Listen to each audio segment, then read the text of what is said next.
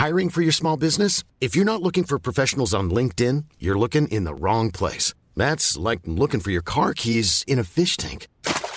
LinkedIn helps you hire professionals you can't find anywhere else, even those who aren't actively searching for a new job but might be open to the perfect role. In a given month, over 70% of LinkedIn users don't even visit other leading job sites. So start looking in the right place. With LinkedIn, you can hire professionals like a professional. Post your free job on linkedin.com slash people today.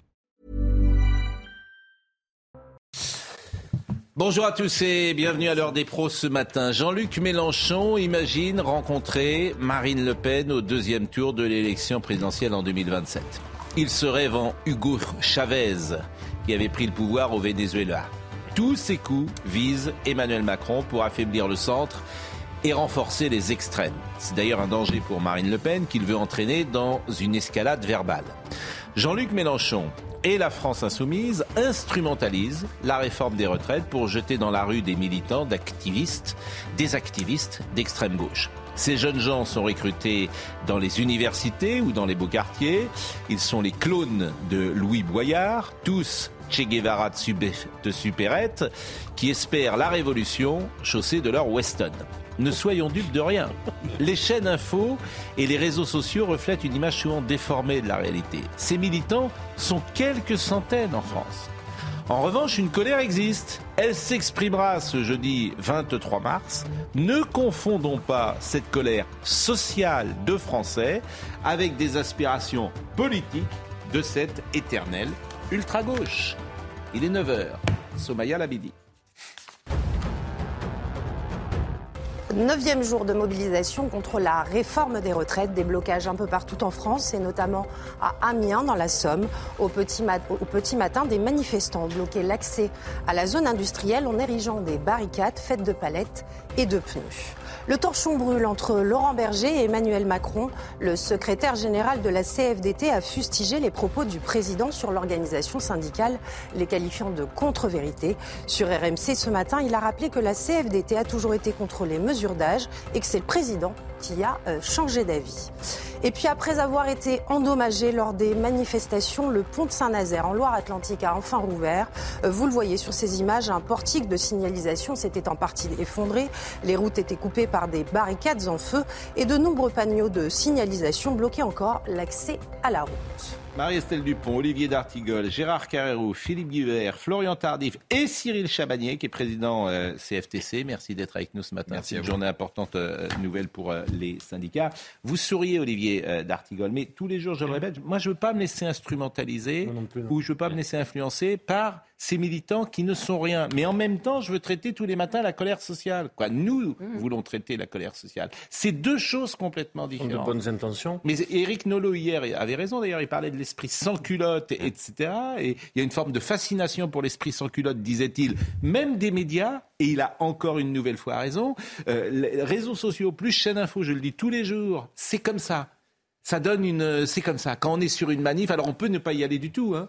On peut ne pas la montrer, cette manif, bien sûr. Mais des euh, poubelles qui brûlent, des rues endommagées, c'est notre job de les montrer, mais c'est notre job aussi de mettre tout ça en perspective. Attention, c'est 100 personnes. À partir du moment où les micros se tendent aussi pour que la vraie colère s'exprime, c'est Oui, mais je suis d'accord avec vous, mais c'est notre job de mettre tout ça en perspective. Il faut dézoomer parce que ce qu'il y avait place Vauban, c'était place Vauban, la rue d'à côté, il y avait strictement rien. Mais c'est ce, que, ce que nous disons en permanence, en tout cas moi c'est ce que j'essaye de dire euh, en, permanence. Il faut se méfier de ça parce que moi j'ai vécu 68, j'ai vécu toutes les manifs de 68, il y avait aussi cette, il y avait 68, il y avait un peuple qui était effectivement, qui l'a montré, il a bloqué le pays, mais il y avait les mêmes avec les Weston. C'était déjà des Weston. Hein. Oui, il y avait, il y avait ils étaient, plus ils étaient gauche prolétarienne ou autre, et plus ils étaient des petits bourgeois du 7e arrondissement. Et ne vous trompez pas de la stratégie de Jean-Luc Mélenchon qui veut emmener Marine Le Pen dans cette escalade verbale et comportementale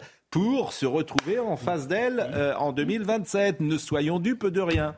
Bon, euh, Monsieur Chabagnier, vous avez écouté le président de la République hier? Avec attention. Oui. Enfin, surtout les cinq premières minutes, parce que en fait, il nous a fait un discours cinq minutes sur les retraites et 25 minutes de politique générale sur le futur, alors qu'on attendait tous qu'ils répondent à des questions concrètes du moment, et un discours qui était euh, complètement hors sol, hmm. complètement hors sol. Enfin, c'était c'était incroyable, à la fois du culot et à la fois du mensonge. Hmm. Euh, du mensonge parce qu'il vient dire que les organisations syndicales n'ont rien proposé comme solution alternative, alors que nous avons fait des tas de propositions. Moi, je me souviens, dans le bureau de la Première ministre, après avoir présenté un mix de solutions, Madame Borne nous dire c'est. Oui, mais ce sont des la vraie réforme, euh, est-ce que quand il dit on ne peut pas réformer en France jusqu'à 64 ans, par exemple, est-ce que 64 ans c'est un tabou pour vous? Mais 64 ans, c'était un tabou dans le fait où Oui. c'est pas la question. Oui, parce bah que la, bon, ben non, que parce que la seule des- question Parce que intéressante. pour lui, c'est la seule. Mais il y a Oui, d'autres leviers. La Oui, seule question bien, mais- intéressante, excusez-moi, c'est le fait que notre système euh, par répartition dans le privé va avoir entre 12 et 15 milliards de déficit dans les années à venir. Hmm. Ça, c'est la question.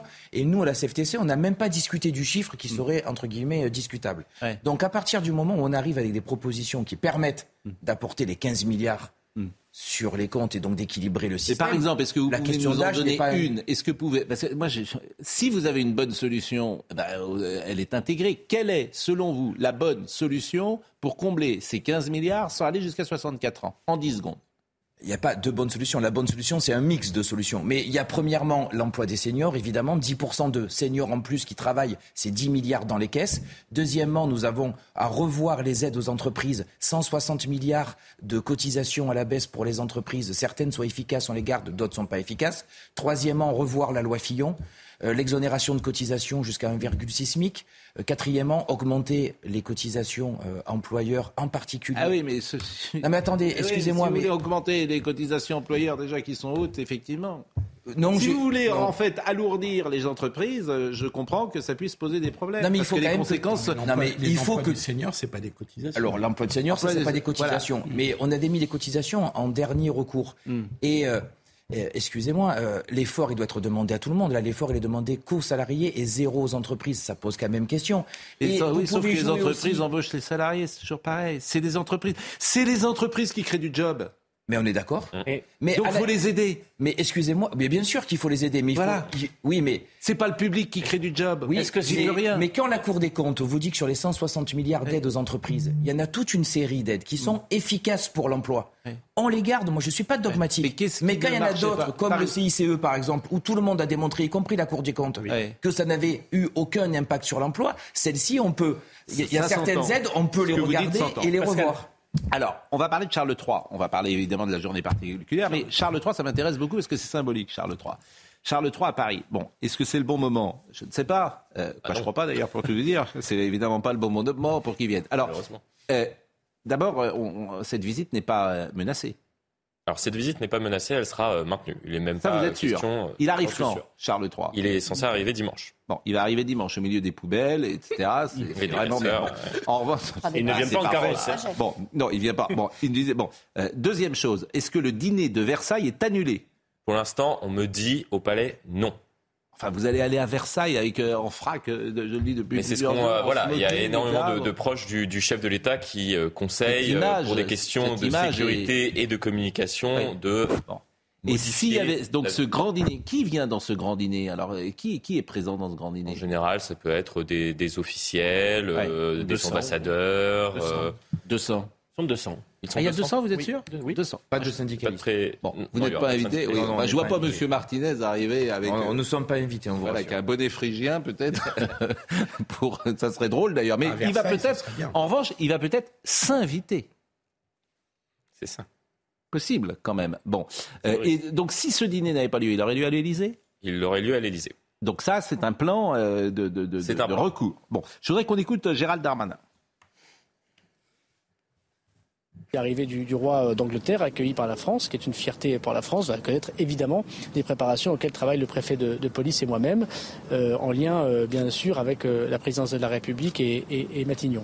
Donc on aura l'occasion sans doute de pouvoir préciser euh, euh, les forces de l'ordre qui seront nombreuses pour accueillir euh, bien évidemment euh, comme il se doit notre ami euh, euh, britannique. Pour la venue euh, d'un chef d'État, il y a toujours énormément de moyens euh, policiers, chacun peut le comprendre, surtout que cette visite s'étale sur plusieurs jours et, nous serons à la hauteur de cet accueil.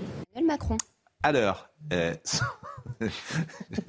pour tout vous dire, je, je réponds à Emmanuel, je réponds à Marie-Estelle Dupont pendant euh, euh, qui me pose des questions étranges pendant euh, qu'on écoutait. Du coup, vous n'avez pas écouté Gérald Darmanin, vous n'avez pas été attentif. Qu'est-ce qu'il a dit? Non, je n'ai pas écouté Gérald Darmanin parce bah, que j'essayais de capter votre attention. Exactement. Un, bah, oui, c'est difficile. Bon. Mais il y aura un dispositif renforcé de, sécurité, forcément, compte tenu du, du, contexte actuel. Il arrive où d'ailleurs Il arrive en, je veux dire, en avion? En avion. Il n'arrive pas à pied. Pardonnez-moi, ma question n'est pas innocente parce que, euh, par exemple, pour aller à Bordeaux, il a prévu de prendre le train, parce que c'est un écologiste convaincu, donc il aurait très bien pu arriver par le tunnel sous la Manche et prendre. Euh, il ne part pas en carrosse, c'est pas, il va pas chercher les ferrets de la reine à Buckingham avec. Euh, avec comment? Ce sera pour le couronnement. Oui, il ne vient pas chercher en, cheval et par bateau. Bon, Sandrine Rousseau, écoutons-la parce qu'elle ne souhaite pas que Charles III vienne. Elle ne souhaite pas. On va avoir Emmanuel Macron, euh, euh, le, monarque républicain, qui va recevoir Charles III, qui va descendre des Champs-Élysées, qui va aller dîner à Versailles pendant que le peuple dans la rue est en train de manifester. On se rend compte là de ce qui est en train de se passer. On se rend compte de, de, l'incroyable déni de démocratie dans laquelle nous sommes. Bien sûr qu'il annule cette visite de Charles III. Enfin, pardon, mais là, il se passe quelque chose dans le pays. Est-ce que vraiment la priorité, c'est de recevoir Charles III à Versailles? Mais non, non, là, il se passe quelque chose dans la société française. Donc qu'il entende cette société. Il en, est le, il en est le président de la République. La priorité, ça n'est pas Charles III. La priorité, c'est de, de discuter avec cette société qui se soulève. Bon, il vient du 26 au 29 mars. Cette société qui se soulève, là aussi, ne soyons pas dupes de ça. Il y a une colère sociale et c'est pas une société. Vous voyez bien le, l'instrumentalisation d'un côté, euh, le grand, euh, le grand soir. Bon, euh, il vient du 26 au 29 mars. Euh, outre un dîner organisé au château de Versailles, il se recueillera à l'Arc de Triomphe avant de s'adresser au Sénat. Oui. Ça, c'est faire d'ailleurs s'adresser au Sénat plutôt qu'à l'Assemblée nationale. Pourquoi Parce que ça lui permettra d'éviter de croiser des députés insoumis. Oui, parce qu'effectivement, alors j'espère qu'il. Non, mais c'est aussi un, ce qui a pesé dans la balance au sein de son entourage. Bon, il se rendra également à Bordeaux où il doit circuler en tram, mais on annonce déjà une grève des, trams à Bordeaux. Et il ça va être compliqué, et y compris dans l'entourage de, de, Charles III, on explique que lui qui aime les bains de foule, il va très certainement réduire euh, le dispositif et, ce qui était prévu initialement. Bon, euh, comment dire Et il est euh, moins populaire qu'Elisabeth. Il est moins En termes d'image. Oui, mais bon, par ce oui, les Elisabeth, ça ne vous a pas échappé. Donc nous sommes tout à fait conscients. Toujours marqué par la mort de Diana, je pense. nous sommes tout à fait conscients qu'en fin de semaine, le roi d'Angleterre sera accueilli en France et que nos services seront sollicités. Ça, c'est la CGT Culture. Nous disons, cela n'a rien à voir avec le protocole, ce sera sans nous. Alors qu'est-ce que c'est que ça? Les personnels du mobilier national sont en grève, annoncent qu'ils refusent de dérouler le tapis rouge pour le roi d'Angleterre et le méprisant de la République. C'est Sophie Binet, CGT Culture. Donc, on, enfin, ce pays va, on, va tous terminer dans un hôpital. L'instrumentalisation de ce qui se passe euh, vis-à-vis euh, de l'image de la France euh, dans le monde. Enfin, c'était un honneur que Charles III privilégie la France pour son premier déplacement à l'international et non pas un pays, par exemple, du Commonwealth, ce qui aurait pu être entendable. Donc euh, instrumentaliser euh, la situation euh, politique actuelle, qui est une politique intérieure et qui concerne bien évidemment la société française, mais uniquement. Et ça veut dire quoi qui refuse de dérouler le tapis rouge je, ne comprends pas. Mais... Les personnels du mobilier national en grève, c'est le, mobilier national qui amène le tapis rouge. Oui, mais il faut raison, franchement, dans cette affaire-là, il faut raison garder. on a un invité d'État, qui en plus est le, roi le nouveau roi d'Angleterre. On va pas c'est vrai que ça tombe, c'est pas forcément le meilleur moment, c'est jamais forcément le meilleur moment non plus. Mais de là à faire cette espèce de psychodrame autour de le seul point qui peut être éventuellement révisé, c'est le, c'est le Versailles. C'est effectivement le dîner de gala à Versailles avec les 200 personnes qui symboliseront l'establishment, les riches, le bling-bling et tout ça. Ça, on peut éventuellement y penser. Mais pour le reste, c'est normal qu'une visite d'État soit faite dans les conditions. Et là, vraiment, moi, je veux bien reprocher plein de choses à Macron, et Dieu sait, j'en ai trois hautes à lui reprocher, mais pas celle-là. Bon, bah écoutez, voilà. C'est prévu assez longtemps à l'avance, ce genre. Oui, mais il y a un imaginaire français. Non, mais il y a une, ah voilà, il y a quelque chose. L'imaginaire, il est toujours là. Ça tombe, convenons que ça tombe au mauvais moment. Oui, très mauvais moment. On peut se tenir quand même. Il y a d'autres choses. Je pense que même Emmanuel Macron serait d'accord avec nous. Voilà, mais euh, on est d'accord que pour le moment, écoutez les Français, tiens, ce qu'ils pensent de la visite de Charles III à Versailles. Moi, c'est pas mal. Comme ça, bah, on montre au monde euh, ce qu'est la France aujourd'hui. Bah oui, parce que alors, moi je suis pas très fier de mon pays en ce moment. hein. Parce que l'Angleterre et la France est une relation longue. Il n'y a pas de raison que des petits épiphénomènes viennent la perturber. Ah non, clairement pas. Vu les poubelles, euh, vu les grèves et tout ça, franchement, euh, c'est vraiment pas le moment. Enfin, il, il peut, hein, il peut venir, hein, mais euh, avec tout ce qui se passe en ce moment, l'inflation, les grèves, je, je pense pas que ça soit vraiment le bon moment. Pourquoi pas? Ça nous changera. Ça nous, donne- ça nous, ça nous changera les idées. Voilà. On parlera d'autres choses.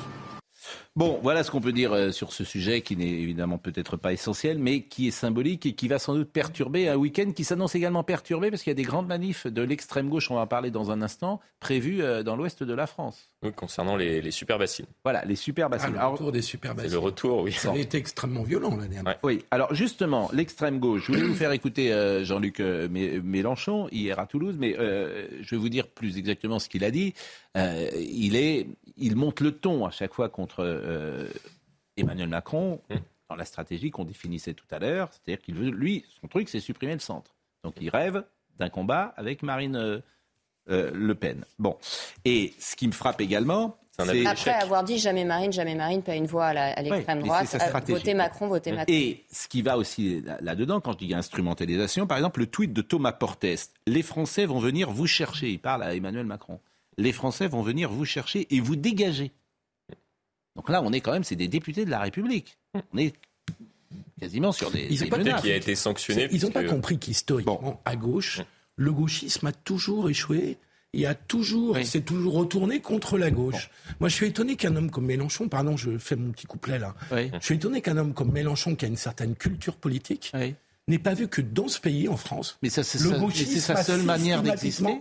Le gauchisme a systématiquement servi plutôt le retour de la droite au pouvoir, le retour de l'ordre. Et je comprends pas que Mélenchon s'entête dans une stratégie qui jamais ne marche. Il a théorisé ça? Ça n'a pas marché pendant le premier quinquennat de Macron, ça ne marche pas en ce moment, parce que c'est absolument pas lui qui a la main sur le mouvement social, ce sont les syndicats. Et donc il se plante de stratégie magnifique. Mais pourquoi, par exemple, la CFTC, et vous êtes euh, présent euh, avec nous, pourquoi à un moment, euh, personne, euh, Monsieur Chabagnier, quand je dis qu'il y a une forme d'indulgence pour l'extrême gauche, si c'était Marine Le Pen qui tentait de vous récupérer, tous les syndicats euh, diraient euh, ça va. Là, je vous entends jamais sur Jean-Luc Mélenchon, Si, si, euh, si, les si. syndicalistes.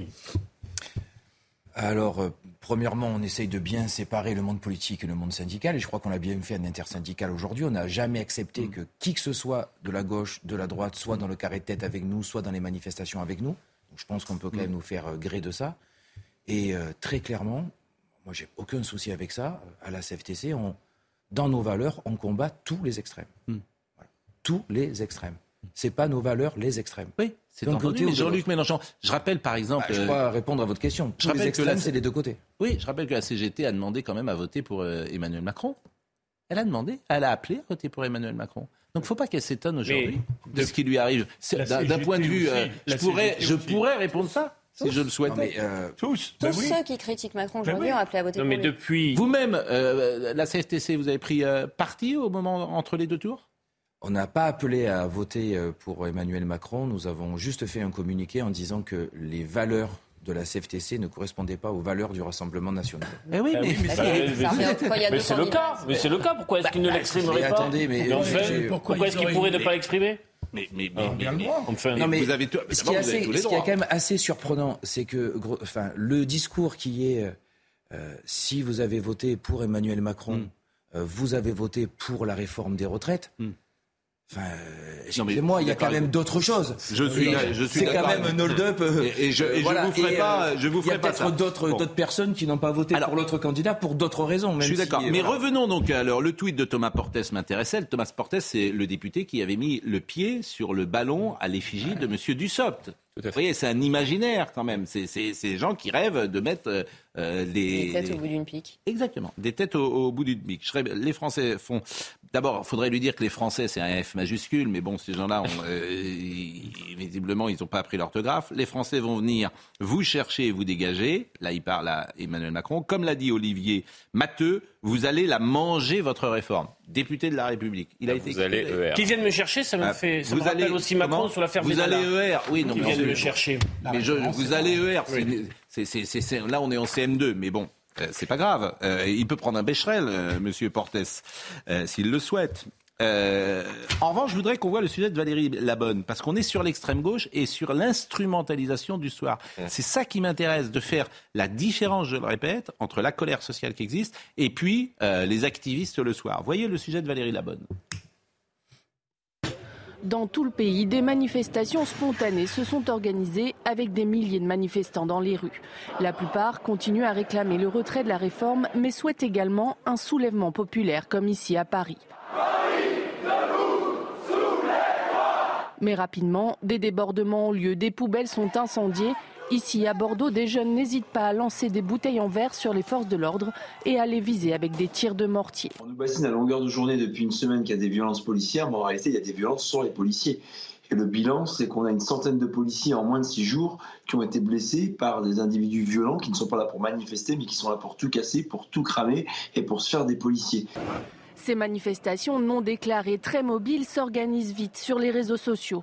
Une méthode utilisée pour déstabiliser les forces de l'ordre et les obliger à s'adapter à chaque instant. Et effectivement, ça rend compliqué le travail des policiers parce qu'ils sont mobiles, dynamiques, réactifs et s'adaptent en permanence au dispositif policier. C'est pour ça qu'on a la chance d'avoir des brigades anticriminalité et à Paris des brigades de répression de l'action violente mobile, ces policiers à moto, puisqu'ils permettent de suivre au mieux ces personnes qui commettent ces violences. En plus des nombreuses manifestations attendues en ce neuvième jour de mobilisation, il faudra s'attendre à de nouveaux mouvements spontanés sur tout le territoire. Et je voulais vous faire écouter une séquence euh, que Lyon Mag a tournée dans les rues de Lyon. Ce sont euh, des, euh, comment dire, des habitants de Lyon qui n'en peuvent plus de voir ces jeunes militants en bas de leurs fenêtres.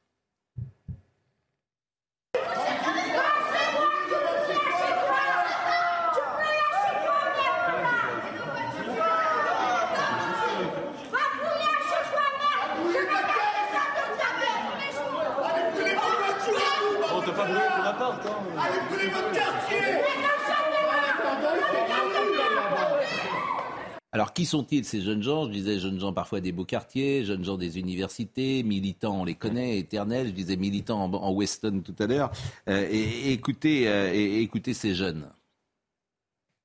Euh, même si la motion de censure n'est pas passée, bah en fait nous on est toujours là et euh, pour protester en fait contre cette réforme. Sur le CPE, euh, le projet de loi a été retiré deux mois après son adoption, donc on a quand même un enjeu à pouvoir dire au gouvernement qu'en fait cette réforme-là on n'en veut pas. Plus le gouvernement va tenir, plus il y aura des réactions violentes de toute façon. Là c'est au gouvernement de reculer pour conserver le fameux ordre public. C'est que là il faut tenir, qu'il faut il faut pas il faut pas lâcher, il faut garder la tête haute. Il changera pas tant que la vie brûle, la vie brûle finalement il change toujours rien, donc bah, à un moment il faut passer à l'offensive quoi. Voilà, ils ont 20 ans, euh, enfin bref. Et ils pensent à leur, réforme. Et la dernière chose, après je vous donne la parole, je vous jure, mais euh, Emmanuel Macron hier a parlé d'eux. Hmm. Factions et factieux. Donc les factieux, c'est l'extrême gauche et les factions. Ah, c'est ça.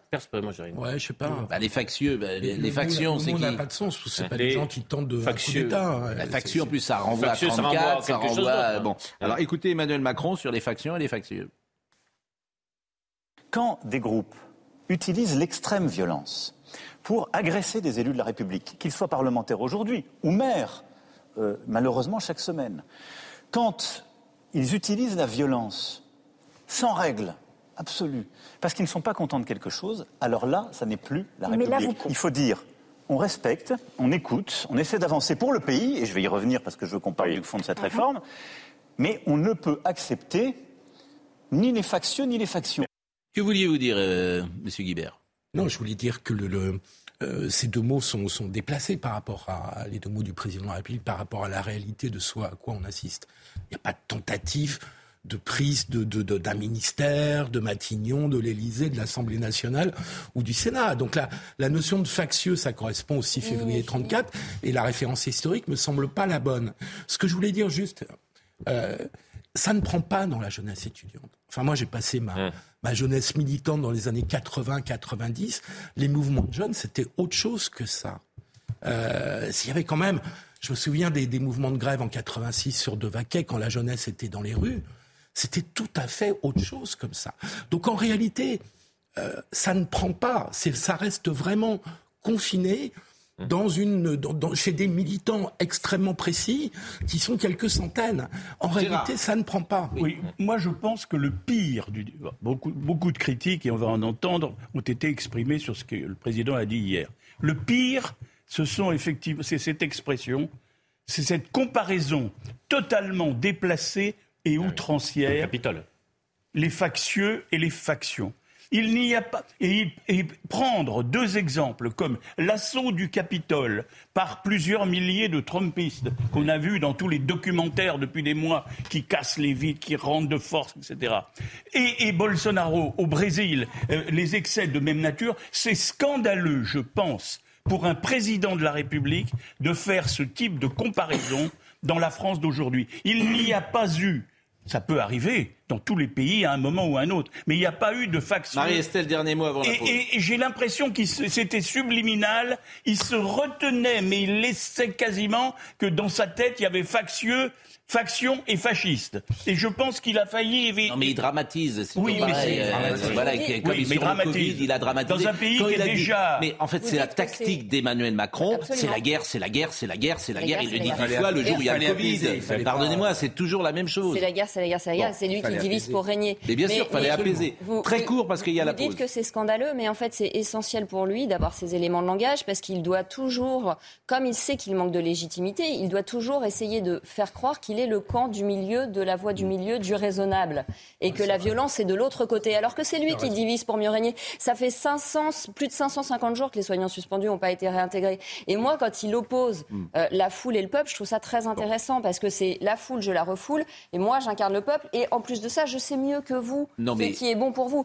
Avec son arrogance, sa condescendance et son mépris incroyable. Chaque fois qu'il dit je respecte, il humilie. C'est systématique. C'est systématique. Mmh. On va marquer une pause, mais, je, sais qu'en plus, pour tout vous dire, je, devine euh, l'ombre de certains conseillers de l'Élysée qui veulent mettre euh, Emmanuel Macron dans les pas de François Mitterrand.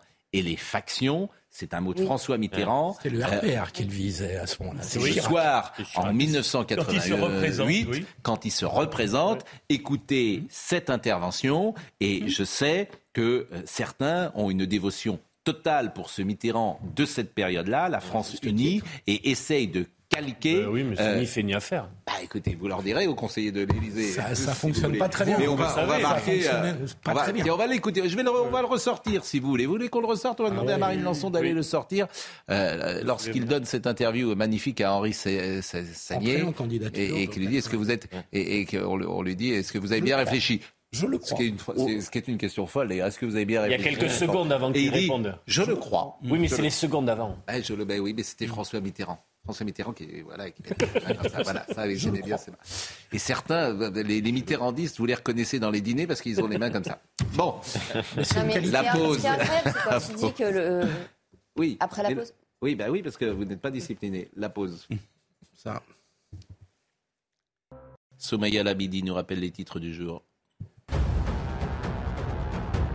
Euh, conséquence directe des grèves dans les raffineries, l'approvisionnement en kérosène devient critique. Des tensions qui se concentrent sur l'île de France et ses aéroports et touchent plus particulièrement l'aéroport Charles de Gaulle. Une situation suivie de près par le gouvernement.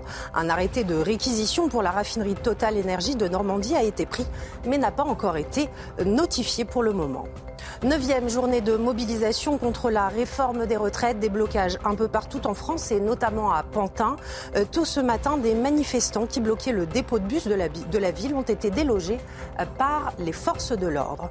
Et puis la colère s'amplifie contre le président, comme en témoigne ce sondage.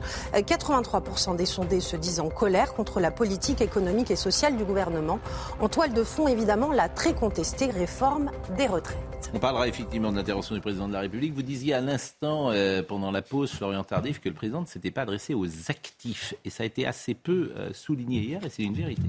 Oui, effectivement, il s'est euh, adressé aux inactifs, pensant s'adresser aux actifs en disant bon, on a tapé sur, sur les actifs avec la réforme des retraites, mais ne vous inquiétez pas, demain on tapera sur les inactifs, c'est-à-dire que ceux euh, qui sont bénéficiaires du, du, RSA vont devoir euh, soit reprendre un travail, soit euh, devront participer à la, la, solidarité entre guillemets de la nation en travaillant tout en bénéficiant du, du RSA. Et il a également évoqué ceux qui, grâce à des mécanismes économiques complexes, permettent d'avoir une valorisation de, leur capital. Donc ce qui est intéressant, c'est que vraiment, hier, il a parlé aux inactifs plutôt qu'aux actifs. Bon, et puis un, téléspectateur assidu de notre émission, euh, là c'est pas moi qui le dis, hein, euh, je tiens à le préciser, qui dit Philippe Guibert n'a rien compris, mais là, c'est pas moi qui le dis. pas moi qui le dis, parce que l'autre jour, mais c'est pas moi. Et il dit euh, factieux, c'est les insoumis. Le terme factieux ne renvoie pas uniquement à l'extrême droite. Sous la convention Robespierre, sous la convention, j'ai pas fini. Sous la convention, virgule, robespierriste, dantoniste, hébertiste s'accusaient tous d'être des factions et des factions. Et Saint-Just, le neuf thermidor, avait dit Je ne suis d'aucune faction, je les combattrai toutes. C'est un terme générique. Voilà. Mais la dernière fois qu'on avait parlé de factieux dans la politique française, c'était l'Algérie française. C'était De Gaulle et c'était les militants et les, les, les, non, mais les activistes. On, on, le réécoutera tout à l'heure, le mot factieux. Alors on termine juste sur l'extrême gauche parce que Georges Fenech euh, trouve que euh, Éric Dupont-Moretti a demandé que les sanctions mm. pénales soient plus lourdes. Écoutez Georges Fenech là-dessus, après les, les interpellations, bien sûr. Il ne s'agit pas de réprimer, comme le syndicat de la magistrature s'en inquiète, un mouvement social. Il ne s'agit pas de, criminaliser euh, des, manifestations qui sont tout à fait légales et conformes à la Constitution. Il s'agit euh, euh, de s'en prendre judiciairement à ceux qui commettent des dégradations, des violences, des menaces et des atteintes, notamment aux élus. Et donc, euh, le fait de demander à ce qu'il y ait une action publique forte, c'est effectivement pour dissuader ce genre d'action qui trouble d'ailleurs les manifestations et qui préjudicie aux manifestations. Chacun constate effectivement. Alors c'est visiblement assez difficile d'apporter les preuves en interpellation euh, et dans un état de droit, ça peut être compliqué, mais chacun trouve qu'il y a une forme d'indulgence pour ces jeunes gens. On termine là-dessus avec le retour de l'ordre. La question a été posée hier par notre consoeur Marie-Sophie Lacaro. Ça a beaucoup fait parler sur les réseaux sociaux cette question. Quand le retour de l'ordre? Parce qu'on avait le sentiment qu'elle demandait euh, que l'ordre revienne et que d'une certaine manière, elle avait choisi son camp. C'est pour ça qu'elle était un peu attaquée sur les réseaux sociaux. Écoutez cette séquence. Quand un retour à la normale dans la vie des Français, un retour à l'ordre, même disent, euh, disent certains, est-ce que vous pouvez prendre un engagement L'ordre républicain, c'est celui que je souhaite. Je prends un engagement pour ce qui dépend de moi. Je suis un peu mmh. stoïcien en la matière. Donc, je pense qu'il faut qu'il y ait un chemin qui soit maintenant trouvé et qu'on se remette autour de la table. Mais les Français commencent à se lasser. On l'entend dans nos reportages. Mais ils ont raison. Depuis le début de la semaine. Je le dis, on ne tolérera aucun débordement. On fera en sorte qu'une vie la plus normale possible puisse reprendre face à ceux qui bloquent à quelques-uns l'activité. Et après, c'est aussi à nous, à moi, l'exécutif, d'essayer d'entendre la colère légitime, qui n'est pas la violence, encore une fois, mais qui s'est exprimée au moment de ces contestations. Cette parlait-elle des téléspectateurs de TF1 qui sont lassés à C'est bien qu'il se parle à lui-même. C'est bien qu'il s'encourage à entendre la colère légitime. C'est un bon vraiment C'est-à-dire, non, continuez. Non, mais parce qu'il est évident qu'on ne va pas pouvoir très longtemps raconter que c'est juste de la violence de quelques extrémistes. Il est évident qu'il y a une colère qui a été refoulée pendant la crise sanitaire, qui ne s'est pas dite parce que euh, l'argument de la santé publique a interdit tout, euh, tout combat pour les libertés fondamentales. Mais il est évident qu'il y a une colère monstrueuse qui est en train de monter. Et quand on va en province, les gens détestent Macron, mais ils le détestent vraiment. C'est pas, c'est vraiment, ils ne supportent plus l'arrogance. Vous, vous faites vous. Non, mais ils ne euh, supportent plus l'arrogance. Et quand il distingue la foule et le peuple, c'est très intéressant parce qu'on dirait qu'il est en train d'avouer. Quand il dit non, mais nous, c'est nous sommes les représentants élus par le peuple, il y a quand même la moitié du peuple qui était hors les urnes. C'est hmm. peut-être ça la foule. C'est ceux qui étaient hors les urnes. Mais pourquoi euh, vous faites une séparation et qui, entre... Et qui potentiellement un jour seront hors les murs. Mais pourquoi, pourquoi la province Je veux dire, moi je fais une séparation entre les classes? Attendez. Oui. Je fais une séparation entre les classes sociales. La France qui va bien, elle est plutôt euh, pour Macron. La France qui va mal, et elle peut le détester. Mais pourquoi la province? Eh bien parce que je trouve, quand on est dans Paris, les gens qui critiquent Macron le critiquent avec une relative modération beaucoup sur le fond, mais avec une relative modération. Quand on sort de Paris, on les, gens, les gens se lâchent très facilement. Les gens se lâchent très facilement. Il y a un fait qui, il y a un fait il le sait, il le sait qu'il n'est pas aimé, et ça le rend fou. Il y a un fait qui me fascine, c'est que il sera au Stade de France d'ailleurs vendredi. Ça va être très intéressant. D'abord, s'il y va, parce que euh, si euh, tout d'un coup il y a 50 000 personnes, euh, il y a parce qu'il y a un match de l'équipe de France de football, et il a prévu d'y aller. Donc ça va être assez intéressant. il, a, un problème Macron avec le, président Macron a un problème avec l'opinion. C'est que on a l'habitude en France, et je vais prendre juste une comparaison. Napoléon III Napoléon III, c'était un fringant président qui a d'ailleurs été élu légalement. Il fait un premier mandat, une première partie de son mandat euh, en étant un président autoritaire. autoritaire. Et puis, dans la deuxième partie, dans les, sept ou huit dernières années, il fait l'empire libéral. Macron, c'est exactement le contraire. Macron est élu en 2017 comme un plutôt incarnant quelque chose de libéral, d'un libéralisme. Et là, il est en train de donner le sentiment, à travers son comportement et un certain nombre de mesures, qu'il passe au macronisme autoritaire, c'est-à-dire le contraire. Et c'est ça qui aujourd'hui frappe la jeunesse et un certain nombre de gens. On, avance sur la journée euh, d'aujourd'hui et, je le répète, euh, vous découvrez peut-être euh, Monsieur Chabanier qui est président de la CFTC qui est avec nous. C'est une journée du 23 mars et on va voir dans un instant les blocages et, ce qui est prévu. Mais pourquoi vous manifestez fondamentalement puisque c'est voté?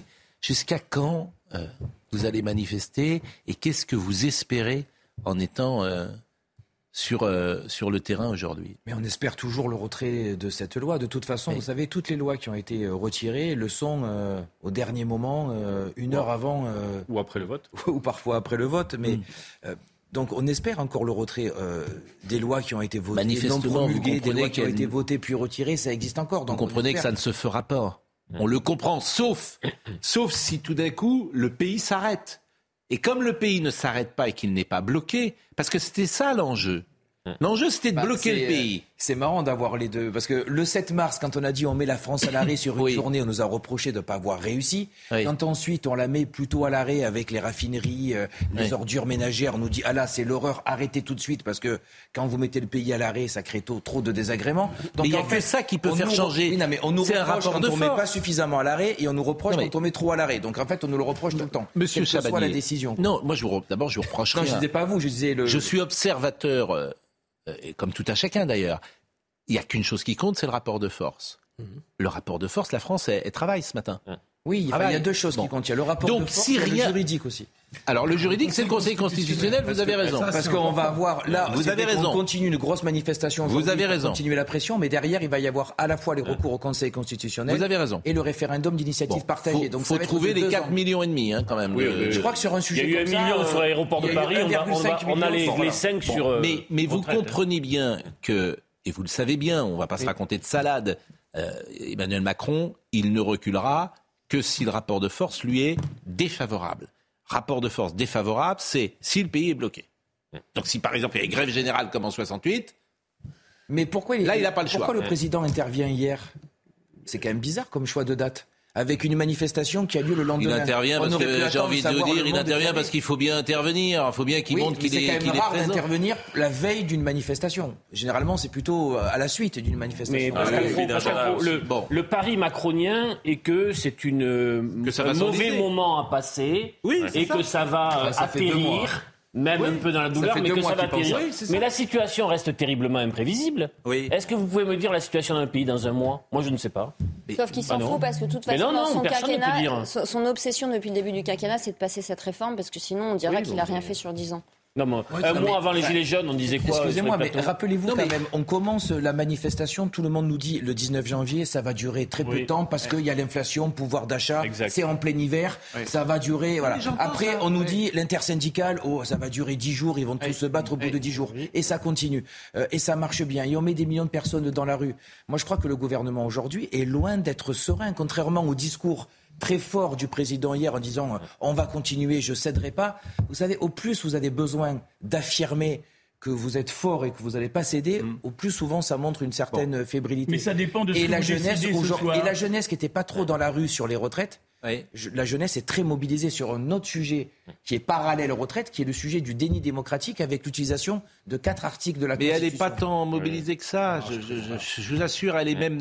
Je suis d'accord avec J'ai commencé en disant elle n'est pas très mobilisée. Moi, j'ai connu les, le déni démocratique. J'étais étudiant en 86 avec De Vaquet. Je l'ai fait aussi.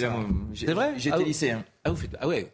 Que j'allais dire, vous faites plus jeune que nous. 50 ans euh, mardi. Donc. Vous avez 50 ans mardi? Voilà, donc ah. j'étais aussi à Devaquet en 86. Ouais, mais là, vous étiez à Collège, j'étais collégien. Ouais, vous étiez en cinquième. Quatrième. C'est une belle génération, ça. Ah, oui. On a fait des choses à nous, monsieur.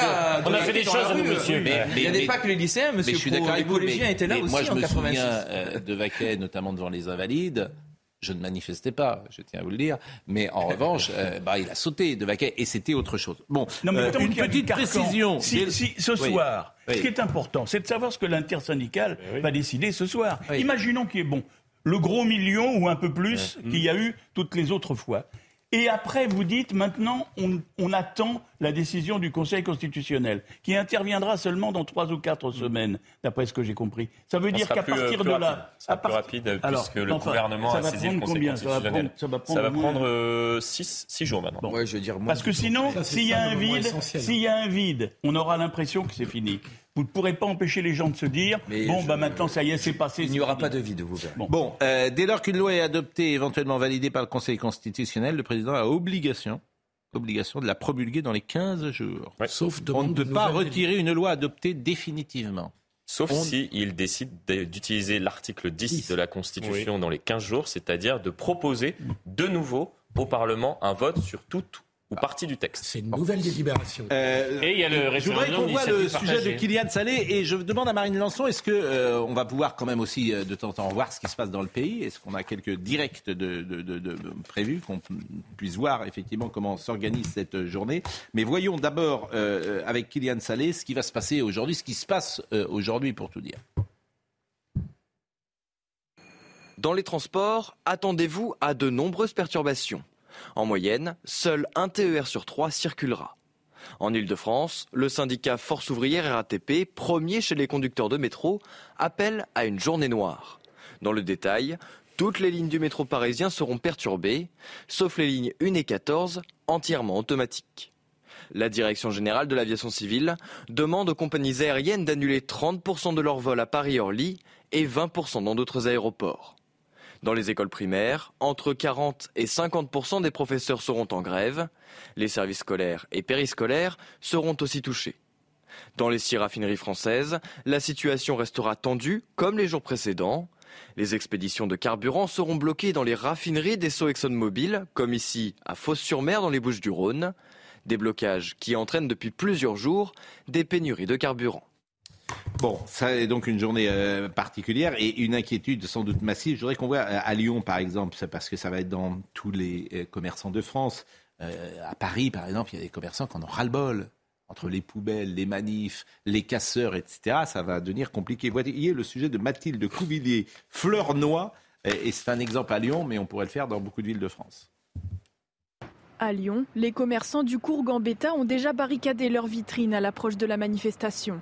Situés en plein milieu du parcours tracé par l'intersyndicale, ils redoutent les dégradations de leur commerce. On voit que les forces de l'ordre sont présentes en début de cortège et en fin de cortège. Donc du coup, en fait, le problème est vraiment au milieu du, cortège. C'est à ce moment-là qu'il y a les dégradations. C'est à ce moment-là que mes confrères et moi, euh, on se fait euh, taguer. En plus des dégâts, les commerçants souffrent également d'un chiffre d'affaires quasi inexistant les jours de mobilisation. C'est sûr et certain que le chiffre d'affaires, il en pâtit sérieusement. Il est proche de zéro. La clientèle, il passe plus. Il passe plus pendant les manifestations. Les devantures cassées et les murs tagués sont devenus un triste quotidien. Pour cet habitant du quartier depuis plus de 20 ans, les manifestations sont de plus en plus violentes. C'est pas le, pas le plus grave. Euh, euh, qui tague, euh, ok, très bien, mais bon, quand vous écoutez un petit peu et quand vous tendez l'oreille, les slogans ont tendance aussi, si vous voulez, à être de plus en plus violents et à appeler à la violence. C'est ça qui fait peur. Le cortège s'élancera à 11h depuis la manufacture des tabacs à l'est de la ville et ira jusqu'à la place Bellecour au centre de la presqu'île. bon, Américains ça, Florian Tardif, euh, j'ai envie de dire, le président, il, compte là-dessus. Bah, bien sûr, c'est essentiel pour lui. D'ailleurs, lorsqu'il explique qu'il est là pour incarner l'ordre, ce, qui est vrai, il espère-t-il, bien évidemment, compte tenu de la situation euh, en ce moment dans le pays, incarner l'ordre face au désordre? Et que les Français face justement à ce désordre qui pourrait perdurer ces prochains jours, ces prochaines semaines, appellent le président de lui-même à incarner l'ordre et à terminer avec l'ensemble de ses actions. La référence, je le disais tout à l'heure, je voulais vous faire euh, réécouter ce que disait François Mitterrand. La référence pour Emmanuel Macron et ses conseillers, c'est François Mitterrand. Le François Mitterrand de, la, euh, de 1988, la France unie. C'est ça la référence en termes de com, en termes d'image, en termes de symbole. Et euh, écoutez ce, passage que vous allez voir, c'est le fameux passage du jour où il annonce qu'il est de nouveau candidat. Et pour légitimer euh, sa, volonté de se faire réélire, il dit Moi, je ne veux pas des factions et des factieux. Et Paul Amar lui dit Mais c'est qui des factions et des factieux? Écoutez. Monsieur Mitterrand Eh bien, je prends, j'ai fait allusion tout à l'heure de façon très claire. À vos adversaires? Aux partis, euh, aux groupes, aux factions. bon, ben voilà. c'est court, évidemment. Mais, bon, mais bon, il y a la. bien Jacques Chirac et le RPA. C'est bien sûr, il y a, y a, mais bien sûr, il y a la dimension, comme toujours, charismatique euh, de euh, François Mitterrand. Alors que Chirac venait d'être son premier ministre bien de sûr. cohabitation. Ah non, mais là, il devient le factieux pour la réélection de Mitterrand. Bien sûr, mais là, c'est entre guillemets, je vais un artiste, c'est l'artiste. Salut l'artiste. Euh, en sachant que Mitterrand avait retiré son, son, projet de loi sur l'école publique. Oui, il l'avait retiré au bout d'un Oui, mais pourquoi? D'abord parce que euh, je pense qu'il avait emmené Savary dans le mur parce que lui-même ne voulait pas. Il n'aimait pas Savary. On le sait aujourd'hui. C'est une promesse qu'il avait faite au, au syndicat. Mais et, lui-même avait été euh, élevé au lycée Saint-Paul d'Angoulême par les frères. Et au fond, euh, il venait d'une culture où, l'école libre était, euh, était importante. C'était une, énorme promesse qu'il avait faite au syndicat de l'enseignement. Grand, et jusqu'au bout, quand, sa dernière formule, une messe est possible concernant son enterrement. Il a joué cette phrase est, magnifique. Elle est magnifique. Une, messe, est possible. Je vois que sur Mitterrand vous êtes intarissable, mais bon, c'est pas le sujet du jour. on est assez loin. On est assez loin d'Emmanuel Macron. Je parle. Bah, écoutez, oui, on est on est loin de beaucoup de choses. On est loin de la France, monsieur. Euh, la grève des éboueurs. Alors, est-ce que le privé va venir? Voilà, je disais tout à l'heure le, le blocage. On va voir un sujet là sur la grève des éboueurs dans le privé qui pourrait venir. Mais le privé ne vient pas. La France, elle n'est pas. C'est bien le souci, si j'ose dire, du côté des syndicalistes, c'est que tout ce qui avait été promis. Au fond, vous êtes. Il y a un million de personnes qui manifestent à chaque fois. Non. Et en, gros, il n'y en a pas plus. Si. Un petit peu. Si, si, si. Un gros. Il y a eu, il y a eu jusqu'à plus de 2 millions, donc quand même. Oui.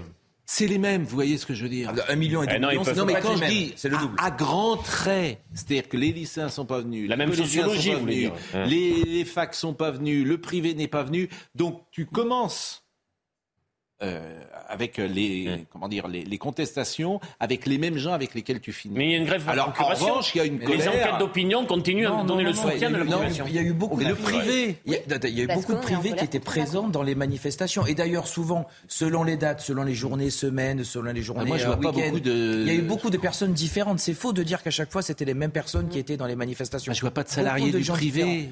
Il y a eu beaucoup de personnes du privé. Après que vous dites, après, il y a un autre sujet de dire que le privé hmm. ne s'est pas mis en marche pour faire des situations de blocage, par exemple, euh, que les routiers, euh, par exemple, les routiers, bah, par exemple, n'aient pas, bloqué euh, les routes. Alors qu'on imaginait les routiers. Ça ne veut pas dire qu'ils soutiennent le gouvernement. un, ça ne veut pas dire qu'ils soutiennent le gouvernement. En fait, il y a les militants de la CGT. veut pas dire qu'ils n'ont pas manifesté. Je crois qu'il faut faire attention avec les secteurs qui ont bloqué et mm. les secteurs qui ont manifesté. Le privé a très fortement manifesté, n'a pas bloqué. Oui, mais ça, c'est autre chose. Vous avez raison. Et la majorité silencieuse, elle n'est pas contente.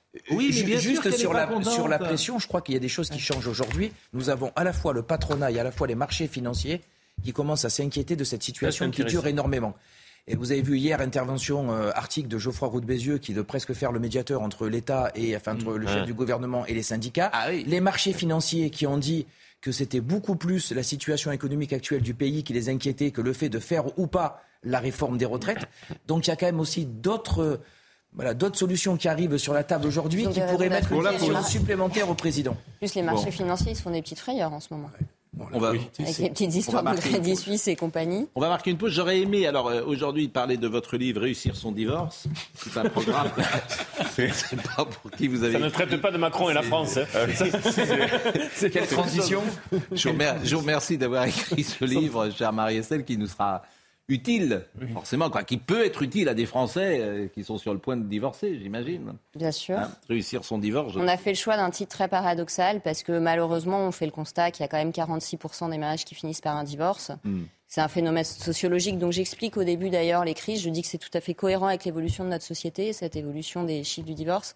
Euh, mais mon travail est quand même de donner de l'espérance et des outils. Et oui, un divorce réussi, c'est possible. On n'est pas obligé de sortir de son divorce en ayant massacré ses enfants, euh, en ayant oublié l'intérêt supérieur de l'enfant, en étant ruiné et dégoûté de, du sexe opposé. Euh, donc c'est possible de réussir son divorce et c'est l'objet de ce livre. La plupart des divorces sont quand même réussis. Ah bon? Non.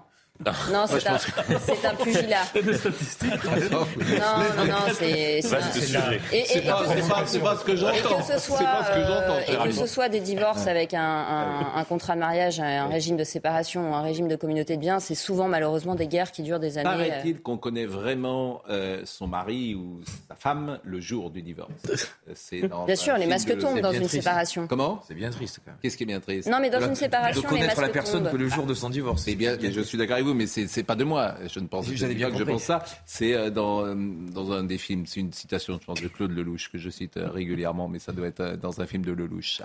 Bon, on va marquer une pause. Réussir son divorce, hein. un message, en tout cas, que nous envoyons à ceux qui nous écoutent. À tout de suite. C'est toujours une épreuve, mais c'est pas obligé d'être un traumatisme.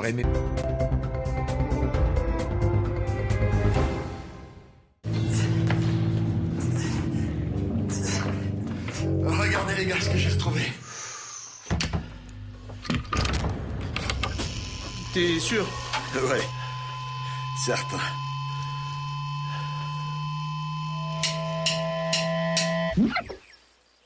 Voilà, c'est réparé. Pouvoir compter sur 4 millions de professionnels, ça donne vraiment confiance. Impeccable. Bravo. La prochaine fois, on fait ça chez toi Non. Si Page jaune, le pro qu'il vous faut. Pour tout vous dire, on est en train de parler de réussir son divorce et je me demande même si on va pas changer euh, la deuxième mi-temps de cette, la dernière mi-temps de cette émission, parce que ce que nous disait Marie-Estelle, nous étions là quelques garçons, ça ne nous a pas échappé, et nous, vous écoutions vraiment bouche bée sur ce que vous disiez euh, sur euh, la différence entre les garçons et les filles dans cette période douloureuse toujours du divorce. Somaya Labidi nous rappelle les titres. Neuvième journée de mobilisation contre la réforme des retraites et il y a des blocages un peu partout en France depuis ce matin, notamment euh, ces camions poubelles à Aubervilliers bloqués.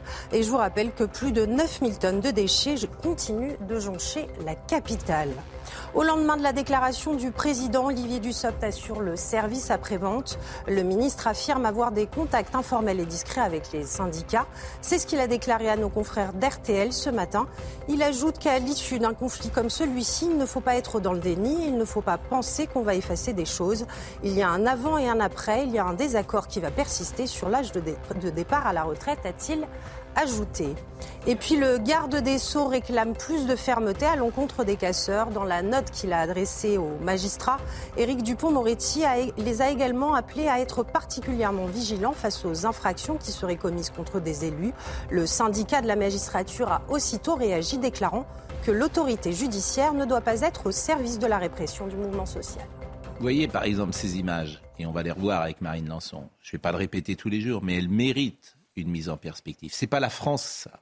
C'est pas la France, en tout cas, c'est pas toute la France qui s'embrase. Minorité. Bien sûr. C'est quelle, voilà. Ça, c'est important de le dire. Alors, je pense que les gens décodent aujourd'hui parce qu'ils ont une grande maturité. Euh, par rapport à ces choses-là, mais effectivement, ces réseaux sociaux, chaînes d'info, ça donne une, une réalité parfois déformée. Euh, on va revenir sur Emmanuel Macron dans une seconde. Simplement, ah bah euh, on, sourit avec euh, Marie-Estelle Dupont. réussir son divorce. L'attachement n'est pas l'amour, par exemple. Vous écrivez, c'est une habitude émotionnelle. On se connaît, on se côtoie, on a la présence de l'autre en nous. Mille connexions nous relient secrètement, on est mélangés. Cela ne veut pas dire que l'on aime l'autre. On est même parfois très attaché par la rancœur, la culpabilité, le sentiment d'être redevable. Il importe donc de se demander si l'on s'aime soi à travers son regard, si on aime l'autre, si on aime ce que la relation nous renvoie de nous ou nous apporte socialement. Mais il y a une question que chacun de nous s'est posée dans la vie. Comment savoir si on aime quelqu'un? Alors, je crois que l'on pourrait dire, mais alors hein, c'est une question immense qui mériterait plus que deux minutes, mais il y a une question qui peut être utile. C'est, euh, enfin, il y a une phrase qui peut être utile. C'est, euh, je crois que l'amour commence quand le besoin s'arrête. C'est-à-dire si je suis suffisamment bien seule, alors je peux prétendre commencer à te rencontrer et à t'aimer. Tant que j'ai besoin de toi pour me rassurer, comme un anxiolytique, comme un papa, etc. Non, je ne suis pas dans l'amour, je suis dans le besoin.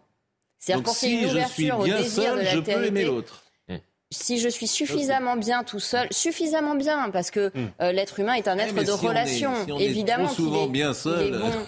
Eh bien, si l'on est bien seul, c'est pas très bon signe. C'est pas très bon signe. Moi, j'ai une patiente qui me dit souvent, je suis trop bien toute seule pour être maladeux, et je trouve ça très vrai cette phrase. et, donc, si on a l'espace pour rencontrer l'autre, mais ça répond pas à ma question.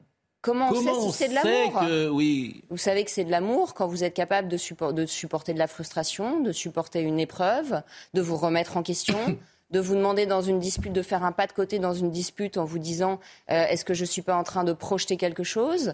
Euh, Quand il y a un travail d'introspection, il y a de l'amour parce que vous n'êtes plus dans la projection, vous n'êtes plus dans l'autre doit répondre à mes attentes, sinon je le révoque. Et comme on est dans une société où on supporte mal la frustration, on a tendance à révoquer le mariage dès qu'il nous insatisfait. Or, mm. le mariage est un travail et, et le mariage n'est pas du tout supposé nous rendre heureux. Le mariage est supposé nous rendre conscients. Redites-le parce que c'est un, point important de la discussion. Non, mais vous, êtes, le mariage n'est pas censé nous Je pense qu'une des causes, et les causes sont très nombreuses, et notamment il y a un problème d'anthropologie qui augmente le divorce, c'est qu'on a une mauvaise anthropologie, mais ça c'est un autre sujet. Une des causes d'augmentation du divorce, c'est qu'on attend trop du couple. Quand on arrête d'attendre du couple qui nous rend heureux, on peut rester longtemps dans son couple. Mmh. Parce qu'on se prend en charge. C'est je me comme Emmanuel Macron, quand on n'en attend rien, on est heureux. on n'attend rien de lui, donc tout va bien. Moins ça se passe, C'est un peu votre euh, vision, c'est pas très romantique. Hein, non, mais je suis pas du tout romantique, euh, Pascal. Je trouve que c'est pas très. Je suis pas du tout romantique. Je, pense que l'amour est un, est un travail. Il est infatigable. Ah, ça peut être aussi, pardonnez-moi, ça peut être aussi un plaisir, plaisir d'être à deux, plaisir de partager, mais ce plaisir, on ne peut rencontrer Oui, mais Pascal, on ne peut rencontrer durablement ce plaisir d'être à deux toujours avec le même autre que si l'on se surmonte. Mais qu'en l'absence de sa moitié, par exemple, de son compagnon. Et ce qui fait qu'on réussit son divorce, c'est qu'on arrête d'externaliser la cause du problème et de penser que son ex est la cause du la douleur quand sa, moitié n'est pas là. Eh ben vous le direz après parce que Stéphanie Rouquier nous attend. Mais ça, on n'est pas malheureux. Ce manque ne rend pas malheureux. Je suis heureuse que tu me parce que je suis heureuse des retrouvailles qui arrivent. Bon, oui. écoutez, euh, Stéphane. Non, c'était pas, c'était pas personnel, Olivier. Non, non. Stéphanie, Stéphanie Rouquier est sur le terrain. Évidemment, on change du tout au tout puisque on revient euh, ah oui. dans les choses essentielles du jour. Stéphanie Rouquier, on va pas vous voir d'ailleurs, Stéphanie et je le précise parce qu'effectivement, euh, euh, c'est important euh, peut-être de, de, voir d'abord toutes ces images et ce qui se passe à Marseille. Bonjour Stéphanie. Bonjour Pascal. Bah, écoutez, pour vous dire que nous sommes sur le Vieux-Port, vous le voyez, et euh, les manifestants se préparent, ils arrivent petit à petit. Donc sur le Vieux-Port, le rendez-vous était fixé à 10h30. Et alors là, pour vous dire la vérité, nous sommes en train de nous positionner pour attendre l'arrivée de Jean-Luc Mélenchon, qui participe donc aujourd'hui à la manifestation à Marseille et qui va donc euh, faire une conférence de presse juste avant le début de la manifestation. Mais pour vous dire que aujourd'hui, les syndicats nous ont annoncé et qui s'attendent à un rassemblement le plus important depuis le début du mouvement, plus important même que le 31 janvier car bien sûr, le 49-3 euh, est passé. Hier, l'allocution euh, euh, du président Emmanuel Macron qui n'a forcément pas convaincu. Et surtout, ici, ce qui, cristallise toute la colère des manifestants, eh bien, c'est les réquisitions de personnel au dépôt pétrolier de Fosse-sur-Mer qui ont été encore relancées pour 48 heures. Ces syndicalistes ont expliqué que pour eux, eh ça casse la grève. Donc, bien sûr, ils veulent lutter encore et toujours. On reconnaît évidemment, je pense, le, du port euh, là, avec euh, ces images et ces manifestations qui sont attendues.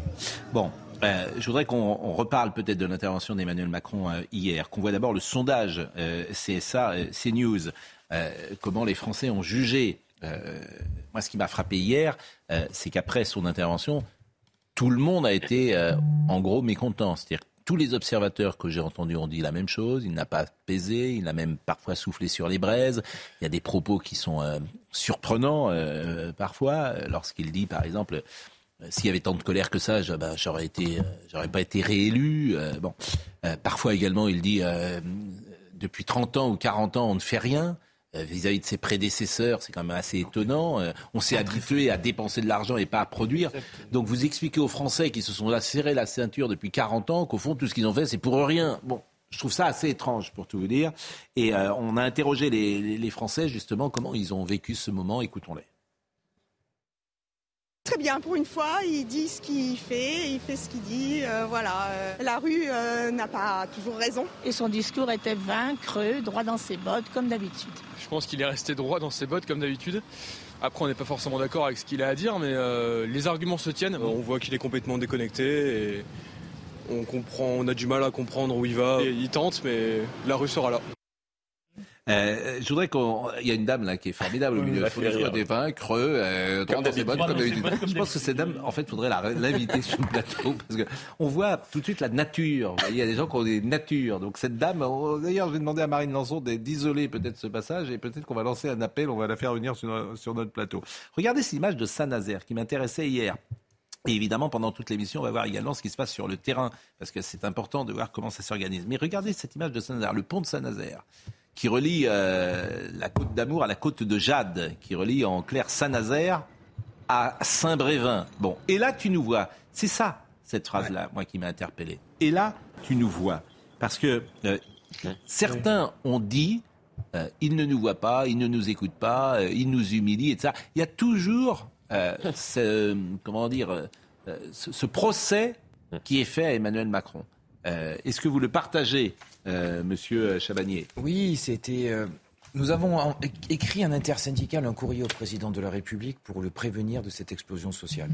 Et quand pendant des mois, nous faisons des manifestations qui se passent bien, qui se déroulent bien, où tout le monde en fait les louanges, et qu'il n'y a aucune écoute, voire du mépris, hmm. parce que le gouvernement, hormis nous dire euh, ils sont mignons, ils baladent et c'est joyeux, il n'y avait aucune réponse. C'était assez méprisant. Hmm ce mépris, ça fait, euh, ça fait de la colère. Et dans les cortèges, au fur et à mesure des manifestations, on entendait deux choses. La première, c'est mais c'est quand même dingue que dans ce pays, si on casse pas, si on hmm. brûle pas, si on n'est pas violent, on n'obtient rien. Et même ceux qui sont contre ça se posaient cette question, et donc on le sentait monter. Et l'autre côté qui était, euh, enfin la deuxième question qui était aussi, si ça passe en force, si on utilise le 49.3, hmm. euh, c'est antidémocratique sur un sujet aussi important. Et c'est pour ça que nous avons écrit collectivement au président pour lui dire, mais euh, il faut écouter, il faut nous recevoir, il faut discuter parce que cette colère va engendrer de la violence. Et, on voit aujourd'hui, même si on est tous euh, navrés par euh, certaines mm. images qu'on voit, mais encore une fois, il y a, des, il y a énormément de rassemblements qui se passent très très bien. Il faut, il faut continuer à le dire. Et notamment les rassemblements avec. Nous l'avons prévenu et on voit aujourd'hui ça. Et, et de ne pas écouter, d'avoir les yeux fermés, ça, ça Alors, on va pas réécouter tout Emmanuel Macron hier. Simplement, c'est deux ou trois passages qui m'intéressaient, notamment sur euh, qu'il regrette, disait-il, que les Français n'aient pas compris la contrainte. C'est pour ça que je voulais discuter de cela. Et voilà, écoutez. Au moment où je vous parle, est-ce que vous pensez que ça me fait plaisir de faire cette réforme? Dites-le nous. Non. Est-ce que vous pensez que j'aurais pas pu faire comme tant avant moi, mettre la poussière sous le tapis? Oui. Peut-être. Mais la réalité, et s'il y a une chose que je regrette, c'est que nous n'avons pas réussi à partager la contrainte, plus exactement la nécessité de faire cette réforme. Sauf qu'il a dit le contraire il y a trois ans. C'est-à-dire qu'il a dit mot pour mot le contraire il y a trois ans. Alors je veux bien qu'on m'explique que ça a changé depuis trois ans lorsqu'il disait qu'il fallait pas faire cette réforme. Mais là, il dit que euh, la poussière sur le tapis a été mise depuis 40 ans. Donc ces, ces deux interventions sont contradictoires. Soit il fallait le faire il y a cinq ans, il fallait le faire aussi il y a cinq ans. Et, le Covid et la... Il fait ça tout le temps. Comme Olivier Véran, il dit le 49-3 n'est pas une option, bim, 49-3. Ils le font tout le temps. Euh, détendez-vous. Hein. non mais le Covid et la guerre. Le Covid et la guerre. Je ne sais pas ce qu'en pensent les téléspectateurs, mais vous, eh, eh, je, trouve qu'il y, a quand même une radicalisation. On tous un peu comme on des pénibilité. Là, on bouge pas. Marie-Estelle, c'est la maîtresse d'école. On est là. C'est le leadership L'amour n'est pas un plaisir. L'amour est un travail. Mais non, l'amour est un plaisir. La mariage est un travail. L'amour est un plaisir à partir du moment où vous n'attendez pas tout de l'autre et où mais nous, on est joyeux. Mais oui, mais justement. On a, on a un peu pour de ça, légèreté. Mais non, on ne voit pas les choses très étonné, Très étonné qu'il ait été contradictoire. Je dis, c'est normal. Nous, nous on, est, on aime. On est, on est resté un peu. En mais moi aussi, mais moi, je suis une grande amoureuse, hein, que je sois seule ou en couple. C'est vrai, bah, ça doit être du travail. Ça a l'air euh, assez. Mais pas du tout. J'ai l'impression que. Alors, si vous me permettez, j'ai l'impression que vous êtes. La joie commence quand on se responsabilise. J'ai l'impression quand même que vous êtes un peu en vigilance sur l'amour. C'est-à-dire que tu n'as pas l'intérêt de faire un truc qui va pas. Parce ah non, c'est quand je suis à côté de vous, ça. non, parce que là, là je veux dire, tu, tu retournes directement, si tu veux, à la, à la casse mais non, Pas du tu, tout. Tu, tu, touches pas 20 000. Et... Mais c'est exactement le contraire. Pascal, c'est exactement le contraire, le propos du livre. Je dis, arrêtez d'accuser votre ex, bossez sur vous. Au moins, ah. vous répéterez pas les mêmes erreurs dans l'histoire d'après. Je dis exactement le contraire. Je suis pas Sandrine Rousseau, moi. Je ne mets pas de fessée quand on descend pas Sur Emmanuel Macron. Deuxième passage sur l'immobilisme. Sur l'immobilisme. Écoutons le deuxième passage. Parce que moi, j'essaie toujours, on peut essayer de penser contre soi-même. Est-ce qu'il a raison? Est-ce qu'au fond, il a raison de dire attendez, euh, vous n'êtes pas dans le principe de réalité euh, Il, faut avoir a raison sur un point. Non, mais en tout cas, il ne peut pas avoir raison sur le fait que la crise Covid et mm. la guerre en Ukraine, comme il a justifié pour son changement de pensée par rapport à il y a trois ans, ça, ça a des conséquences sur la dette publique. Très bien ça n'a aucun rapport avec un système par répartition de retraite. Ah si, parce qu'on a, on a non, balancé plein d'argent. Non, non 3 000 milliards de dettes. Non, mais c'est pas ah, le même... Ça s'autofinance, c'est pas, pas les mêmes tuyaux. Ça doit s'autofinancer. Bon, écoutons l'immobilisme. Et je vous donne, la, je vous donne la, la, la parole, Philippe. Euh, l'immobilisme, écoutons le président Macron. Nous n'avons pas le droit pour notre pays à l'arrêt ou à l'immobilisme. Nous n'avons pas le droit. Vous savez, beaucoup de nos compatriotes aussi expriment ces peurs parce qu'ils ont, peur du changement, des grands bouleversements. ce monde est inquiétant. On a un sentiment de déclassement parfois. Pourquoi en, en sommes-nous là? Parce que pendant des décennies, nous avons habitué le pays à dépenser et à ne plus produire, ou de produire de moins en moins. Nous avons, entre 1980 et 2010, avant même la crise financière, détruit 2 millions d'emplois industriels et continué à dépenser. Et donc nous avons habitué nos compatriotes à dire tout va bien se passer, on a un modèle social formidable, vous aurez de plus en plus de droits et on va de moins en moins produire. Ça ne marche pas. Que vouliez-vous dire, Philippe Guibert? Il a raison sur un point, c'est qu'on est complètement schizo en France avec la dépense publique. Ah C'est-à-dire qu'on trouve que c'est parfaitement normal. Hein. C'est Philippe Guibert. Mais je, je, l'ai éprouvé dans les années où, euh, où j'étais à Matignon. Euh, les Français trouvent normal de dépenser de l'argent public pour eux. Hein. Et quand on évoque l'idée que bah il y a un moment donné où il va falloir faire un petit effort pour en économiser un peu, là tout le monde décroche. il a raison sur un point quand même, Macron, 40 ans. qui est que pour le Covid, on a dépensé beaucoup d'argent public et que tout le monde s'en est félicité et qu'il y a un moment où on ne peut pas continuer avec le quoi qu'il en coûte. Alors je trouve qu'après, il l'a très très mal expliqué, il l'a très très mal amené, que la réforme des retraites, c'était peut-être pas la priorité. Euh, on peut lui faire plein de critiques après, mais on est quand même complètement schizo en France avec l'argent public. Complètement schizo. On ne veut pas voir. Alors, je ne sais pas ce qu'en pensera la psychanalyse, puisque c'est notre maîtresse à tous.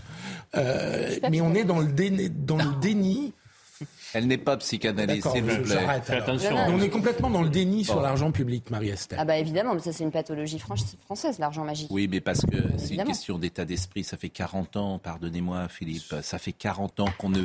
Vous avez vu, je le dis tous les matins, vous avez vu comment sont traités les patrons en France?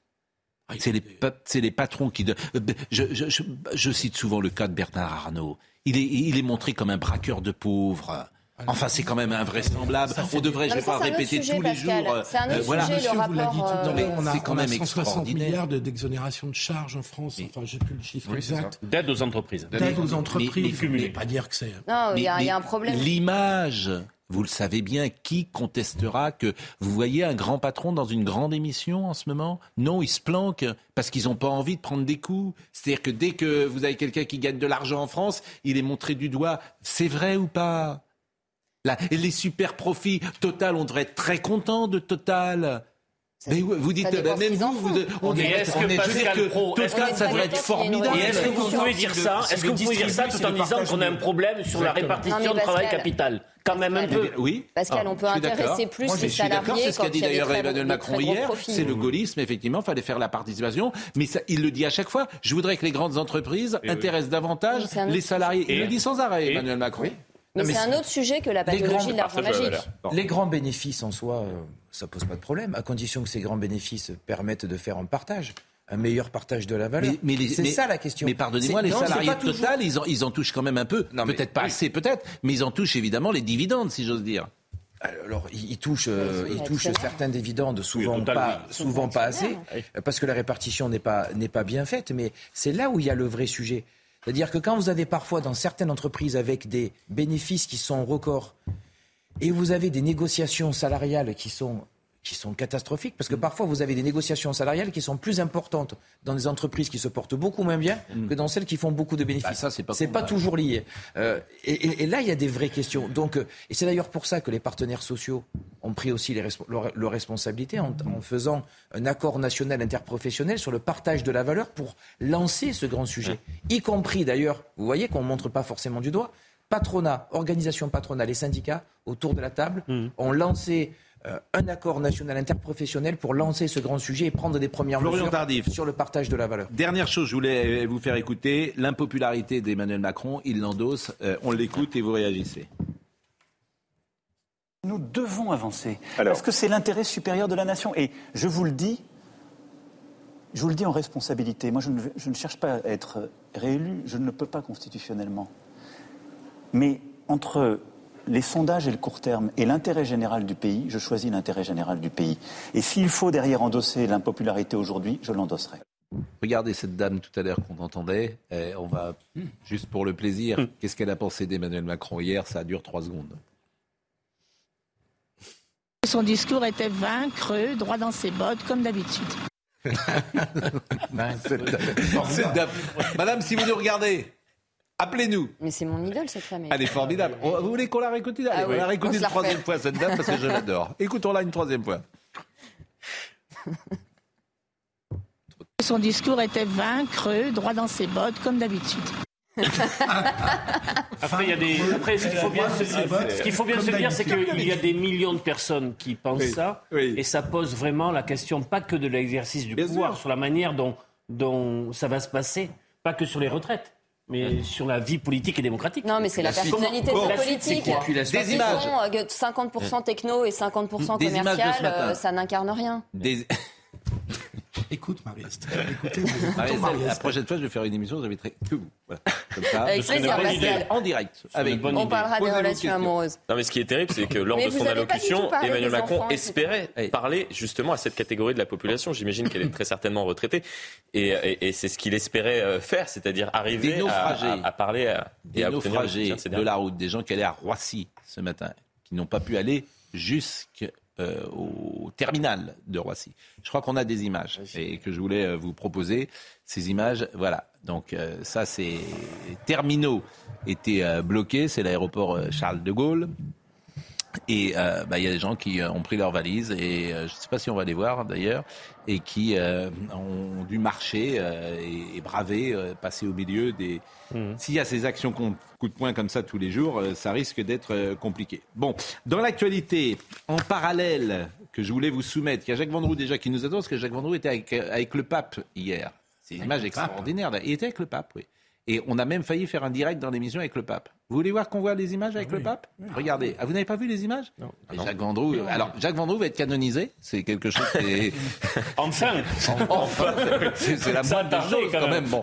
Et le, le, je sais que en béatification... Est-ce qu'on a l'image? Ah non, c'est pas l'image, là, c'est juste la photo. Mais est-ce qu'on a l'image euh, ah oui, ah oui, Est-ce qu'on a la, la, petite vidéo ah, on n'a pas la vidéo, c'est dommage. Euh, on n'a pas la vidéo qu'a produit Jacques Vendroux. Ben, on, on, ira le voir tout à l'heure, Jacques Vendroux, quand on on, aura retrouvé la, vidéo que je voulais euh, vous montrer. Mais dans l'actualité également, il y a euh, Éric Zemmour. Et ça, ça m'a intéressé parce que je trouve ça extraordinaire dans la France d'aujourd'hui. Euh, Cédric Van Stevendal a pris un arrêté hier interdisant la séance de dédicace organisée par Éric Zemmour samedi, jugeant que l'événement allait créer des troubles à l'ordre public.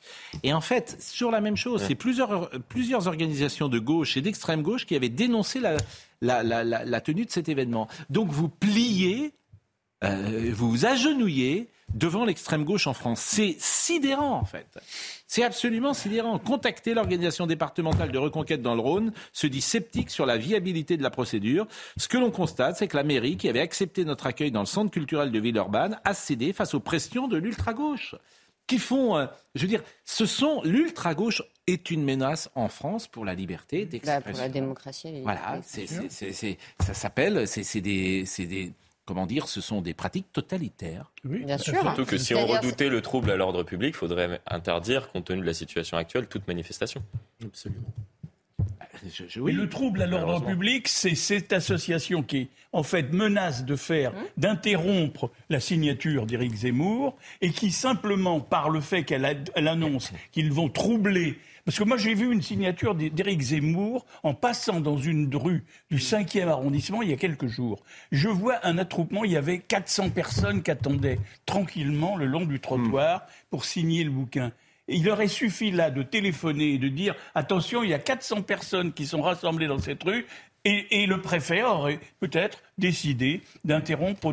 C'est scandaleux. C'est une atteinte à la liberté d'expression. Non, mais ce qui est amusant, que ce soit Zemmour, Zemmour ou n'importe qui d'autre. Oui, mais ça vient tout. Mais là, c'est un phénomène de prise d'otage qui est intéressant par l'extrême gauche. C'est-à-dire que si vous, le maire, vous n'affichez pas que Éric Zemmour et éventuellement après Marine Le Pen en numéro 2 sont l'ennemi public numéro 1, vous êtes suspecté d'être peut-être contaminé par la pensée d'extrême droite. C'est incroyable. Ce qui serait plus intéressant, c'est de discuter du livre d'Éric Zemmour, que moi j'ai lu. Ah bah, il faut surtout pas discuter du contenu. Il y a des choses très intéressantes à décrypter là-dedans. Voilà, ça c'est plus intéressant. C'est que les militants de gauche lisent ça et mènent la bataille politique et idéologique. Parce qu'il y a beaucoup de choses à dire. Et en parallèle, vous avez vu Non, parce qu'il y a un mécanisme paranoïaque, c'est-à-dire que si on s'approche du contenu, si on le touche, on est potentiellement suspecté d'être contaminé. On est contaminé. Bah, je répondais à Olivier. Oui, que les autres puissent s'exprimer quand même, si vous me permettez. Mais tu, soulignes un point très important, c'est que les militants de gauche ont renoncé à mener la bataille. C'est-à-dire qu'ils veulent, juste, ils veulent juste. Et c'est comme ça que la gauche perd. Hein. Voilà, c'était tout. Oui, comme tu veux. Et, en parallèle, le Rassemblement national. Merci, Philippe. en, vous donnez perspective. En, parallèle, le Rassemblement national, euh, un de ses maires, regardez, a ouvert une mosquée et, euh, à Avignon et d'ailleurs, c'est une initiative qui a été. Euh, fait rappeler à l'ordre par Marine Le Pen. Qui a été euh, contestée euh, par euh, Marine Le Pen. Vous avez parfaitement raison. Il nous reste cinq minutes. Est-ce que Jean-Marc Morandini va être dans la ville, si j'ose dire, et il va faire témoigner les, les Français en, en colère? Bonjour Jean-Marc. Vous êtes où? Bonjour. Ah, vous êtes, je reconnais notre ami qu'on avait reçu d'ailleurs, avec lequel on a beaucoup de, de tendresse, Ludovic, euh, que je vois derrière vous. Vous êtes où? Effectivement, on a réuni euh, des, Français ici, que vous avez peut-être vu euh, parfois d'ailleurs euh, dans, nos différentes émissions, des, des, Français qui sont contre cette réforme des retraites. Et on va leur donner la parole aujourd'hui, mais surtout, on va créer le dialogue avec les politiques. On dit souvent que les politiques sont coupés des réalités. Alors il y a deux politiques, deux élus qui défendent la réforme des retraites, qui vont venir face à ces gens derrière moi, ces gens qui sont commerçants, artisans, médecins, infirmiers, étudiants, et ils sont tous contre la réforme des retraites. Et on va créer le dialogue en direct. On va créer le dialogue avec ces Français qui sont en colère, qui manifestent euh, depuis euh, plusieurs jours, voire euh, plusieurs semaines, et qui ont le sentiment de ne pas être entendus. Il est clair que ce qu'a dit, et je parlais avec eux tout à l'heure, ce qu'a dit Emmanuel Macron ne les a pas rassurés du tout, bien au contraire pour certains d'entre eux. Ils ont des choses à dire et croyez-moi, ils sont très en colère et ils vont s'exprimer face à, ces politiques qui seront avec nous dans quelques instants. Et ce qui est intéressant, euh, bien sûr, euh, c'est des Français en colère, de les séparer de ces militants d'extrême gauche qui veulent récupérer et instrumentaliser le mouvement, qui n'ont rien à voir, effectivement, avec euh, ces paroles qu'on entendra tout à l'heure dans l'émission de Jean-Marc. C'est dans une dizaine de minutes, cher Jean-Marc. Est-ce que Jacques Vendroux est là? Jacques Vendroux, que je voulais saluer parce que Jacques Vendroux, donc, qui est à Rome, monsieur le bonsoir.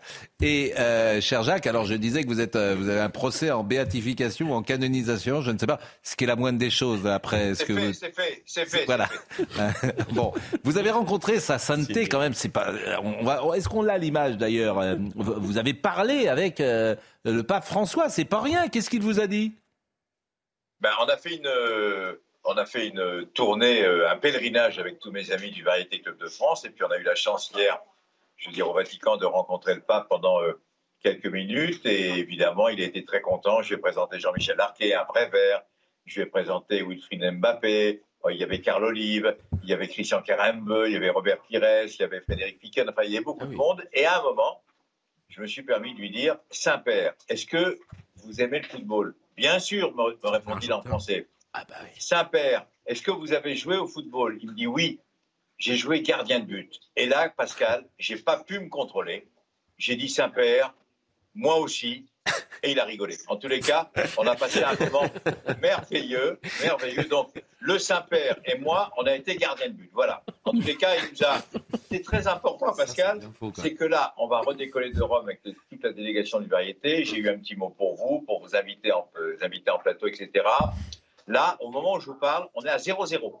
On est pardonné de tout. C'est-à-dire que tout le péché d'avant, effacé. Voilà. Il y a eu une messe hier à la basilique Saint-Pierre. Et donc, euh, Monseigneur Emmanuel Billard eh bien, nous a euh, pardonné de tous les péchés depuis le début. Voilà. Donc on est tranquille.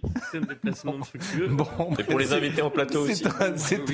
C'est un, déplacement qui a été fructueux. Ah, complètement. C'est une des plus belles affaires de ma vie. Ah, non, mais, ça a été rondement mené. Ça a été rondement mené. Et, c'est dommage qu'hier on n'ait pas eu cette liaison avec vous au moment où vous étiez avec le, Saint-Père. Mais c'est vrai que c'est pas si fréquent dans sa vie de rencontrer bah. euh, le pape François. Merci, cher Jacques. Quand j'ai demandé l'autorisation, ils n'étaient euh, pas d'accord du tout. Oui, bien sûr. Bon, merci, merci, euh, cher Jacques. Et puis on vous retrouve demain, parce que demain c'est vendredi vendrouge. Je ne sais pas où vous serez. Bon, dans un endroit mythique. Je vous en dis pas plus. Mythique. Mythique. Oh là là, donc là on va on va chercher. Bon, euh, on, va terminer euh, cette émission dans une seconde en parlant quand même un peu du livre de Mademoiselle Marie-Estelle. vous m'avez vous, vous, avez fait une plaisanterie, mais le, le sujet du livre c'est vraiment une relisez la quatrième de couverture si on est tout à fait lucide d'une relation. Je lis rarement autre chose sur les livres que je bah reçois. Oui, mais là, vous l'avez même pas lu. Je vais rarement au-delà de la quatrième de couverture. Là, vous l'avez même pas lu. Euh, si l'on est tout à fait lucide, une relation réussie et échoue à deux, en l'admettant, vous demeurez acteur ou actrice de cette épreuve. Et donc, il y a un après qui est possible. C'est ça le sujet du livre. C'est justement pas du tout de dire l'amour c'est triste, l'amour c'est non. On est acteur et à minima, même si on tombe sur un, sur un affreux ou une affreuse perverse, quelque part, qu'est-ce qui de ma responsabilité a été engagé au moment du choix? Donc euh, revenir sur cette étape de discernement, parce que après le divorce, vous retomberez amoureux, je vous le souhaite. Euh, enfin, vous, vous n'avez pas divorcé, mais je. Euh... On pouvait. Bah, c'est vrai, vous n'avez pas divorcé, donc je ne. Je ne... Allez, deuxième. Euh, et, et, pour retomber on va vous laisser. On ne pas donner d'éléments sur ma vie privée. Et pour retomber amoureux. En cours. Et oser retomber amoureux, il faut avoir fait le bilan de ce qu'on n'a pas fait bien, parce que l'autre, de toute mm. façon, il n'est plus là. Donc ses erreurs, il faut les lui laisser. Mm. Il faut travailler sur ses propres erreurs, et notamment pour préserver sa relation avec ses enfants. Parce que ce que je vois dans mon cabinet, c'est quand même le pugilat que ça représente pour beaucoup d'enfants qui perdent tous leurs repères et qui présentent un cortège de symptômes psychiques euh, très importants. Gérard Carrero, écoute ça. Vous êtes marié depuis quelle année, Gérard? Je suis 71. Bon, bah donc a ah priori le, plus dur est fait. je, réfléchis depuis, 60, depuis 51 ans, donc, à tous, tous les problèmes que soulevait euh, Marie-Estelle. je vais d'ailleurs lire le livre avec attention. Ah bah non, ah bah non. Je ne pas des idées. On est mariés depuis 52 ans. J'ai lu Marie-Estelle Dupont. Le mettez sur la table. Je vais te dire. Sur la table de nuit, ouais. Je crois qu'on va bien réussir euh, notre divorce. Bien, bien vu sur la table. Somaya Labidi. Euh, neuvième jour de mobilisation contre la réforme des retraites, des blocages un peu partout en France depuis ce matin, et notamment à l'aéroport de Roissy, comme vous pouvez le voir sur ces images. Des manifestants en nombre à l'intérieur, mais aussi à l'extérieur, bloquent l'arrivée des voyageurs. Des voyageurs qui ont dû se résoudre à marcher pour atteindre l'aéroport. Eux aussi manifestent. Les élèves du lycée Louis-le-Grand à Paris donnent de la voix depuis ce matin. Euh, vous le voyez sur ces images de nombreuses pancartes demandant la démission d'Emmanuel Macron et l'usage du 49.3 comme antidémocratique. Et puis, euh, Laurent Nunez tente d'éteindre la polémique lancée par des, des, magistrats et responsables politiques. Euh, pour le préfet de police de Paris, les interpellations préventives, ça n'existe pas. Euh, depuis quelques jours, le gouvernement est accusé de multiplier hein, les gardes à vue arbitraires lors des manifestations pour casser la motivation des opposants à la réforme des retraites. Euh, Jacques Vendroux est donc euh, toujours là, je le salue. Jacques, on a retrouvé euh, l'image qu'on voulait vous montrer, parce que c'est une image qui va quand même... Elle est, elle est, mythique également, cette image. Regardez votre confrontation hier avec le pape François.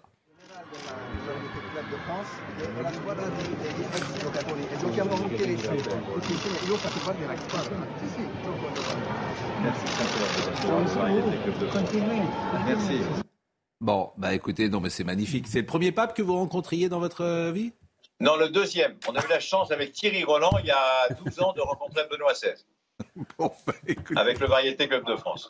oui, bien, bien, évidemment. Bon, bah écoutez, euh, vous pourriez nous emmener quand même un jour, parce que nous, ça nous ferait. Ah, mais moi, je vous emmène quand vous voulez, Pascal, mais vous êtes toujours occupé. C'est vrai, c'est vrai, je travaille. Bon, je vous remercie euh, grandement, Marie-Estelle. Je renvoie à votre livre, Réussir euh, son. Et je parle notamment beaucoup de la, des séparations avec des enfants en très bas âge, parce qu'il y en a de plus en plus. Donc, comment on fait avec un C'est terminé, c'est terminé. Et puis, bah, écoutez, nous. On on va réussir notre vie. Voilà, on, on, embrasse surtout nos amoureuses et puis parfois il y a des jours hein, particuliers. je serais ravie que mon livre soit réussir parle tout le temps, mais vous parlez tout le temps. En fait. Mais oui, je parle tout le temps aujourd'hui. c'est printemps. Non, soyez gentils. Et puis aujourd'hui, alors on souhaite évidemment euh, un bon anniversaire à tous toutes celles qui sont nées un 23 mars et peut-être particulièrement. Euh, à quelqu'un à qui euh, je pense en ce Allez jusqu'au bout.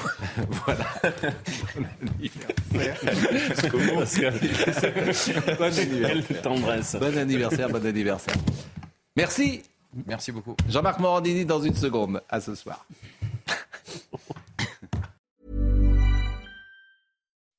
When you make decisions for your company, you look for the no-brainers. If you have a lot of mailing to do, stamps.com is the ultimate no-brainer. Use the stamps.com mobile app to mail everything you need to keep your business running with up to 89% off USPS and UPS. Make the same no-brainer decision as over 1 million other businesses with stamps.com. Use code program for a special offer. That's stamps.com, code program.